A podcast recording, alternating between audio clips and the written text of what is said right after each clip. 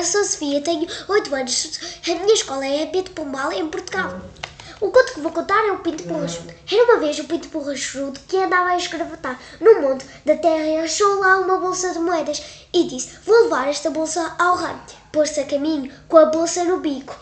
Mas como ele tivesse de atravessar o rio, não pudesse dizer Rio, arregata-te para eu passar. Mas o rio continuou a correr e ele bebeu a água.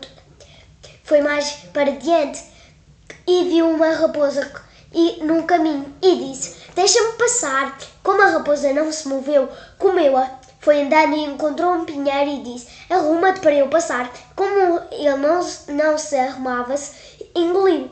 Mas em diante encontrou um lobo e comeu. Depois encontrou uma coruja e fez-lhe o mesmo.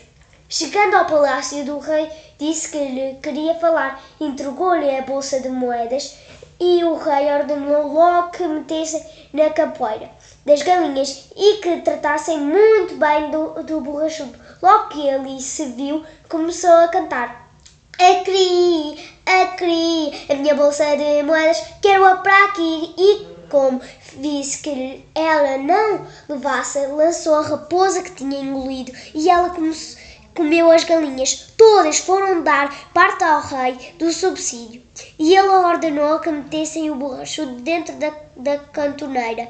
Cumpriram-se as ordens, mas o borrachudo continuou sempre a cantar: Acri, acri, a minha bolsa de moedas, quero-a para aqui. Depois, como não lhe levassem o dinheiro, lançou o pinheiro, ocupou toda a cantoneira. Foram todos quebrados. Então os, o rei ordenou que metessem o borrachudo na cavalaria. E ele sempre cantando aqui, aqui, a minha bolsa de moedas, quero lá para aqui. Lançou fora o lobo, o lobo comeu os cavalos, o rei mandou então que metessem no, no pote de azeite. Mas ele lançou lá a coruja e ele bebeu o azeite todo.